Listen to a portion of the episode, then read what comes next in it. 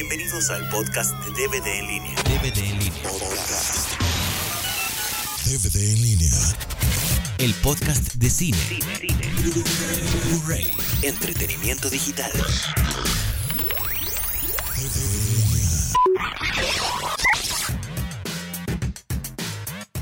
Bienvenidos al podcast número 46. Estamos con la siempre amable visita de. con la siempre amable presencia de Sopita de Caracol. Hola. El día de hoy vamos a hablar de caricaturas viejotas. A lo mejor muchos de los que nos escuchan no les tocaban estas caricaturas, a lo mejor sí. Total, vamos a hablar de las caricaturas con las que crecimos.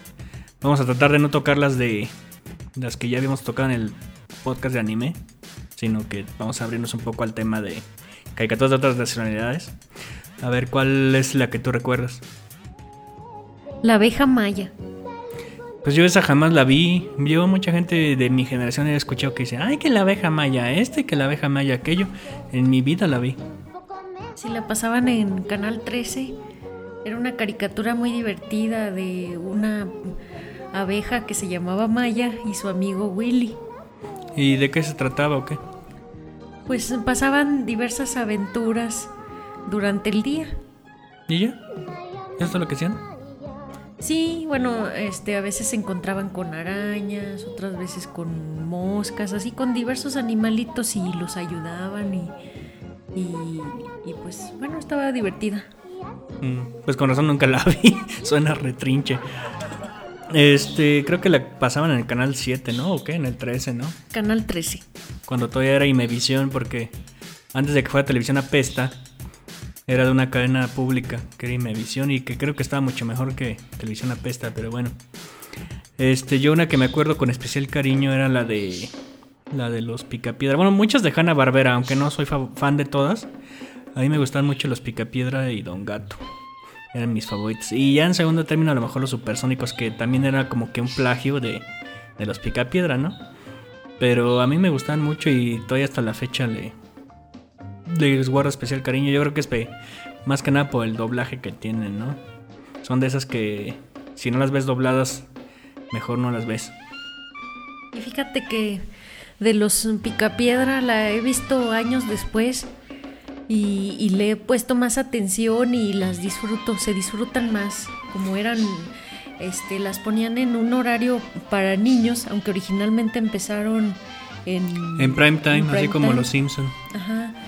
Y, y como tratan temas de adultos, de pareja, de, de hijos, pues ya este, a esta edad se disfrutan más y se entienden. Como que les entiendes muchas cosas. O sea, eh, cuando eras niña y tú veías al Pedro ahí haciendo tarugadas y ya.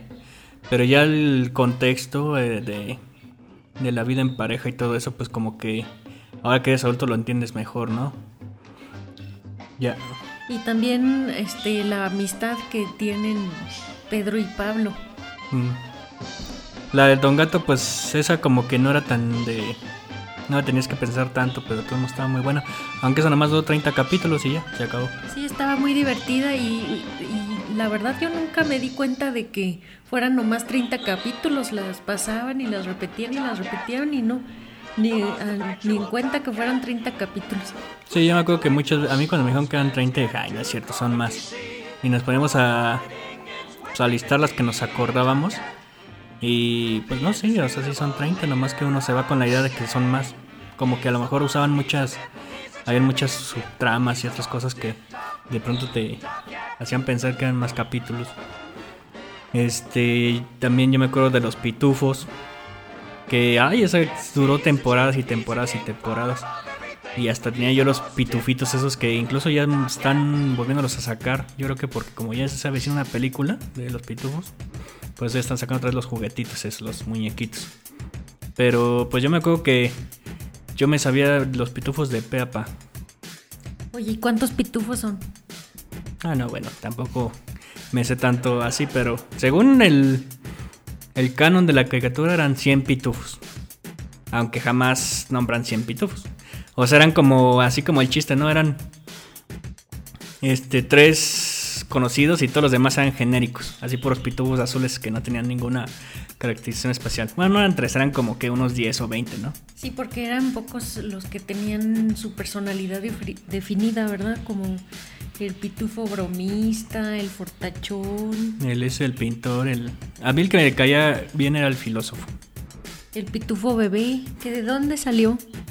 Pues, aunque mucha gente, mucha, hay mucha leyenda urbana sobre que pitufina y que fortachón y que no sé qué.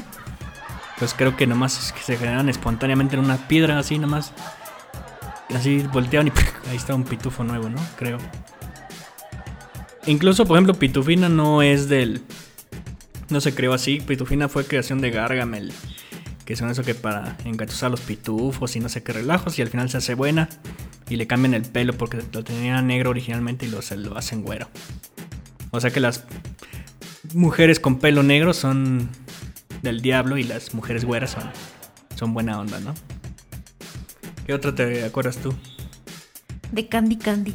Ay, trinche candy candy. Esa a mí, a mí me gustaba mucho y eh, la- igual las repetían, eran duraba la temporada yo creo que un año y la volvían, la repetían y la repetían y la volvíamos a ver y, en la escuela todas las niñas decíamos, ay Anthony, ya se va a morir Anthony, ya hasta nos la sabíamos de memoria y seguíamos llorando y llorando.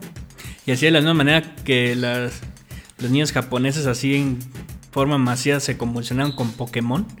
Las niñas mexicanas en forma masiva chillaron con Candy Candy cuando se moría el mentado Anthony. Y cuando el este, ¿cómo se llama el otro güey? Terry. Este se va de y la deja y, y que tiene un final así poco muy anticlimático la serie, la verdad. Este, ¿qué más? He-Man y los amos del universo. Pues ese era un comercialote así como de media hora, ¿no? Y de como seis temporadas. Comercialote de juguetes. Pues a mí me gustaba mucho. Porque pues empezaron los juguetes. Y luego ya con los juguetes. Incluso en los juguetes había un- unos cómics. Que en cada mono venía un cómic de He-Man. Y que incluso no, no tenían mucho que ver. De hecho, no tenían nada que ver. Los primeros cómics que sacaron no tenían nada que ver con la, con la caricatura. Y luego ya sacaron la caricatura y, y le metieron muchos personajes. Es que incluso en los cómics estaba así como que. Era una especie así de bárbaro He-Man, ¿no? Un mono así como tipo Tarzán. Y. Y el castillo Grayskull era una fortaleza impenetrable que nadie conocía. Y luego este He-Man y Skeletor tenían la mitad de una espada que era muy poderosa. Y no sé qué, un relajo así. Y luego ya sacaron el, la caricatura que nada tenía que ver con los cómics. Y pues ya mejor los cómics los adaptaron a la caricatura gracias al éxito que tuvo. Recuerdo mucho la. La. Pues yo me acuerdo de que, por ejemplo, este. El Man at Arms, el juguete, no tenía bigote. Y en los cómics tampoco. Y luego ya que salió en la caricatura que le pusieron su bigotazo así tipo. ¿Quién, ¿Quién tiene un bigote así? Ay, bueno, no sé. Este, ya también en los cómics salía con su bigote y también era papá ya de Tila porque en los cómics originales no, no eran papá, no, eran, no tenían ninguna, ningún parentesco.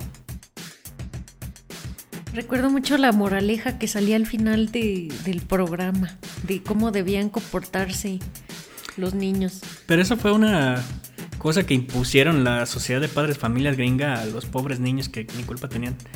Es que empezaron a quejarse de todas las caricaturas, ¿no? Que, ay no, los Looney Tunes son bien violentos, ay no, que esto es bien violento, que no sé qué. Deberían de verlas de ahora. Y entonces, este, pues las que se veían un poquito más violentitas, entre comillas, porque pues la verdad no tenían de violencia la de He-Man. O las de los, ¿cómo se llaman? Los G.I. Joe y todos esos. Pues tenían que poner una moraleja al final para que estos señores padres de familia no se escamaran y, no- digan, ay, bueno, les están enseñando algo útil a nuestros peques. Que incluso yo creo que hubo una época de obscurantismo en, en los ochentas en que ya eran puras caricaturas así de ositos tiernos y ponis y cochinadas así. Yo creo que gracias a eso fue que salieron tarjetas como los Garbage Pile Kids. Que como todos los niños no tenían más que o ver caricaturas rosas o nada, pues salían las estampitas donde salían niños guacareándose y sin ojos y no sé qué, y pues ya. Que luego decían que eran satánicas. Ah, sí, pero pues eran puros cuentos. Este, y a ver qué más. Ahí está que las que quemaste todas tus tarjetitas y, Bueno, yo las quemé, se las regalé a mi hermano porque él no quiso que las quemáramos. y ahora lo que cuestan. Pues sí, y ahora en eBay las venden bien caras. Y que ahí si mi hermano me está escuchando, pues que me las regrese, ¿no? Que no se gacho. ¿Qué más te acuerdas? Ah, los cazafantasmas. Pues hay dos de los cazafantasmas. Está la versión de Filmation, la de que salió un gorila y no sé qué más. Y está la de los verdaderos cazafantasmas, que es la basada en la película. Yo vi los verdaderos cazafantasmas. Pues esa es la chida, ¿no? Porque la otra estaba así como que muy ñoña. De hecho, salió como que para explotar la, el nombre, porque dice las malas lenguas que originalmente la película de los cazafantasmas no tenían derechos a usar el nombre de los cazafantasmas porque Filmation había hecho una serie live action años atrás que tenía ese nombre. Entonces, este, pues llegaron a un acuerdo económico, pero pues lo de Filmation este, revivieron esa franquicia con en caricatura, pero pues no les pegó igual, ¿verdad? Incluso como Columbia no tenía los derechos para usar en la caricatura el nombre de Cazafantasmas así solito, pues le pusieron los verdaderos Cazafantasmas que le dieron en la torre con eso a, a la otra. Y, pues, Y mi personaje favorito era el pegajoso. Ay, qué raro. ¿Por qué no me extraña? Ustedes estaban chidos, aunque. Bueno, no, sí estaban chidos. Otra que yo recuerdo es la del conde Pátula. Hay mucha gente. Esa es como que es una caricatura de culto, ¿no? Yo me acuerdo que mucha gente. No, que el doblaje está bien bueno, está bien perro, que no sé qué. A mí se me hacía X la del Conde Pátula, la verdad. O sea, yo la vi muy, muy poquito. Yo no me acuerdo del Patulín. Patolín, y por la puerta, nana, por la puerta. Que había una muchacha en la universidad que le decían la nana precisamente porque tenía facha así como de, de la nana, ¿no?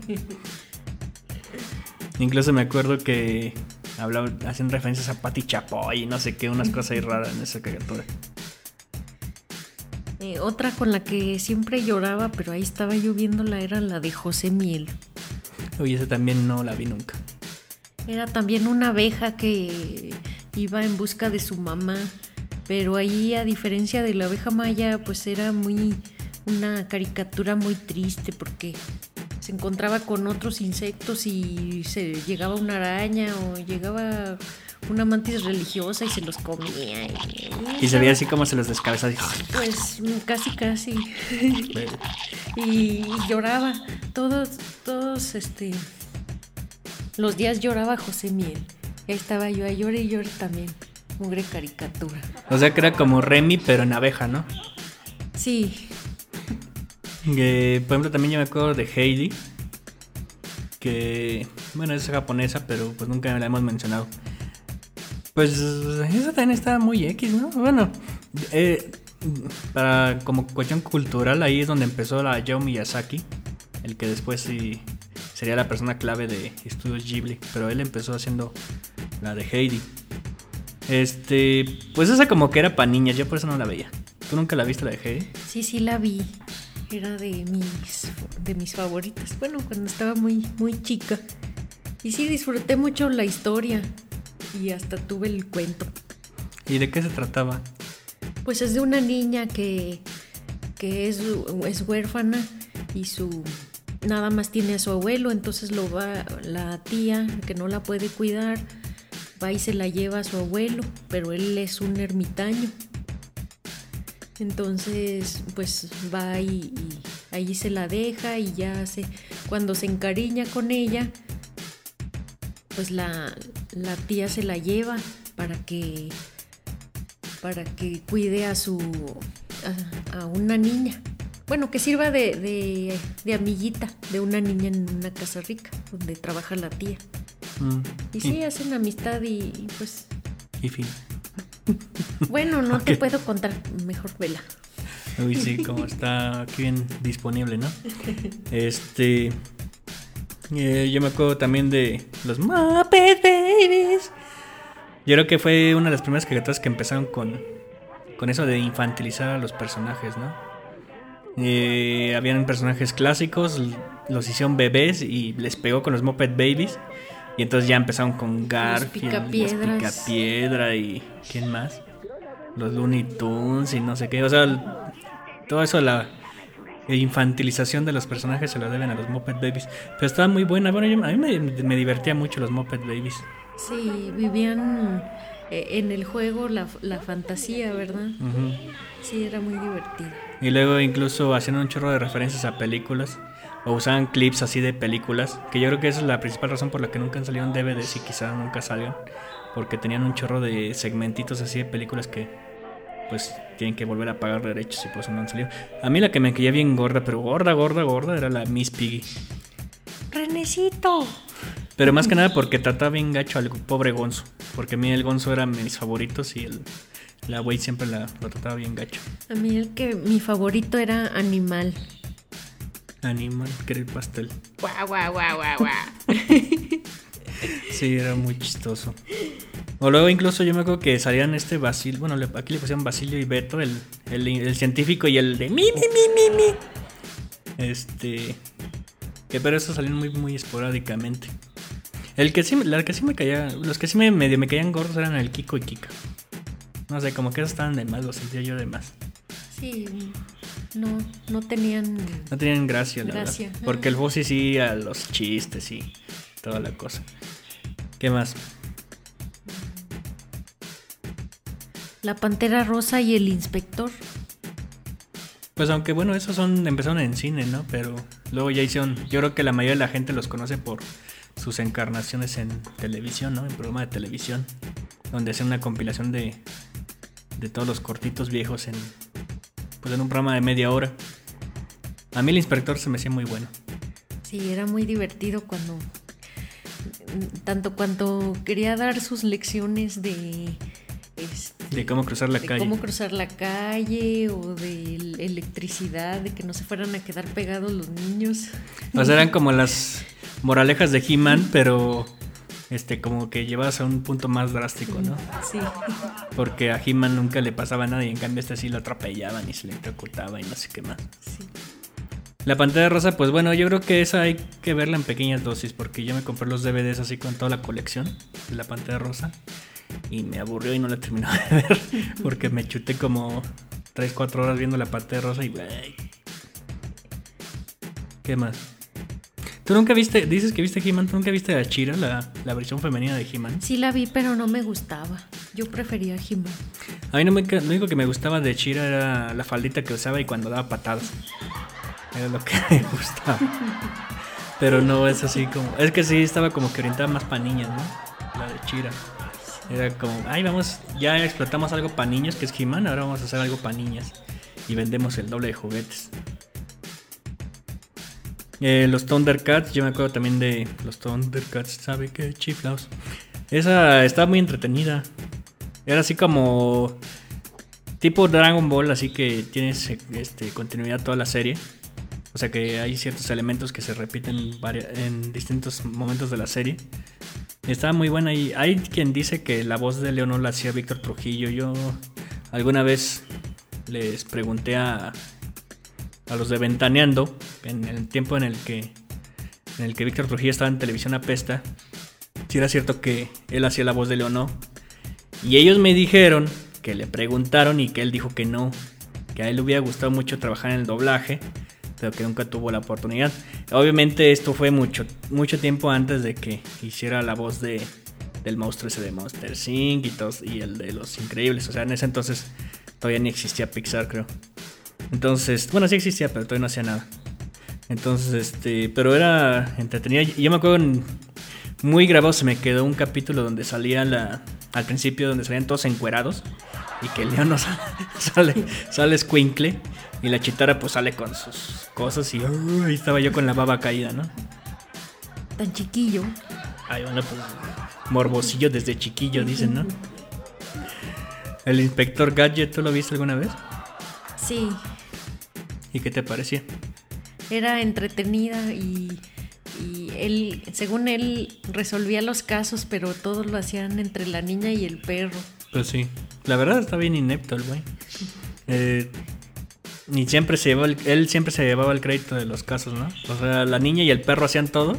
Lo salvaban de... Sí. de- Es que como es que la niña era como que el el cerebro del grupo y el perro era el el que hacía las, la- las el de acción pues el que llevaba a cabo los planes. Y el gadget pues era el que hacía era un pel más auténtico completamente y a pesar de que tenía un montón de implantes biónicos y taruga y media pues nunca daba una. Era así como el inspector de la pantalla rosa pero en más chido, ¿no? Bueno, en más biónico Sofisticado. sofisticado. Que de hecho lo han tratado de revivir varias veces y no. Incluso sacaron película del Inspector Gadget y no. Estuvo pero gacha, gacha. ¿Quién actuaba? Este Matthew Broderick que le hacía el del Inspector Gadget. Pero pues lo que pasa es que se salía mucho del canon de la, de la caricatura. Porque, por ejemplo, en la caricatura a este garra, al malo, nunca se le ve la cara. Y en cambio, a este, en la película, pues sí se ve tal cual quien es garra, ¿no? Y.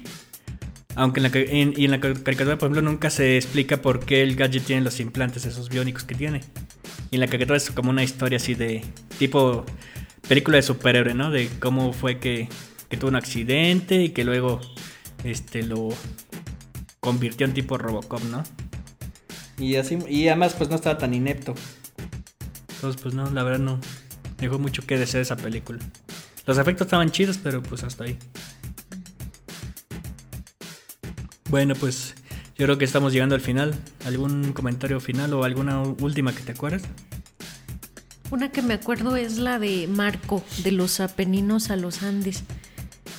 No te manejo el dato. Esa es la historia de un niño que vive en Italia y que su mamá se va a vivir a Argentina. Bueno, tiene que irse a trabajar por problemas económicos, entonces él decide ir a buscarla y, y pasa varias aventuras. Está entretenida. O sea, se va la mamá y deja al niño ahí en Italia solo. No, lo deja con su papá y su hermano. Ah, Pero luego el niño quiere irse a buscar a su mamá y el papá pues lo deja ir, lo mm, sube al avión. Bueno, el niño se quiere ir en avión. Dije en avión. sí. Es en barco más bien, ¿no? En barco. Se sube al barco y se va a Argentina y a buscarlo. Pero ¿por qué la mamá si tenían problemas económicos se va a Argentina? ¿A poco con eso iba a conseguir un mejor trabajo o qué? Pues es que no había, estaba en crisis Italia. No había trabajo en, en Italia. Se fue a Argentina donde había más prosperidad. Y luego les cayó el efecto tango y también. y bolas. que- Y luego se fue a Estados Unidos y les cayó el efecto de los hipotecarios y tómala también. Y esa Como también es, es de Hayao Miyazaki. Esa Ah, ¿sí? también. Sí. Ah, no sabía. Y esa tiene final feliz, a diferencia de otras La de, caricaturas. la de no tiene final feliz. Sí, Sí, también. sí, también. Bueno, pues yo creo que hemos llegado al final ahora sí. ¿Algún saludo que quieras mandar? Saludos a Bombón. Bueno, no creo que escuche esto. Yo le mando saludos al amorcito que me dijo, ¿me saludas, güey? Bueno, ahí está, cumplido. Y le mando saludos a... Bueno, pues a los que nos escuchan. Pues muchas gracias por su atención y... Ah, y también le mando saludos a la que nos puso barrios y regados en el iBox. Que porque no les gustó la reseña que hicimos de... ¿De cómo se llama? De Crepúsculo. Le, vayamos- le mandamos un cordial saludo. Este, pues quedó ante ustedes Sopita de Caracol Adiós. y Arturo. Y muchas gracias y pues nos, nos escuchemos pues, en el próximo podcast.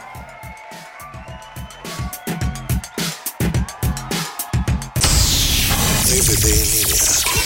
Puedes bajar este podcast de www.dvdenlinea.com. www.dvdenlinea.com. Y desde el iTunes. DVD en línea. DVD en línea.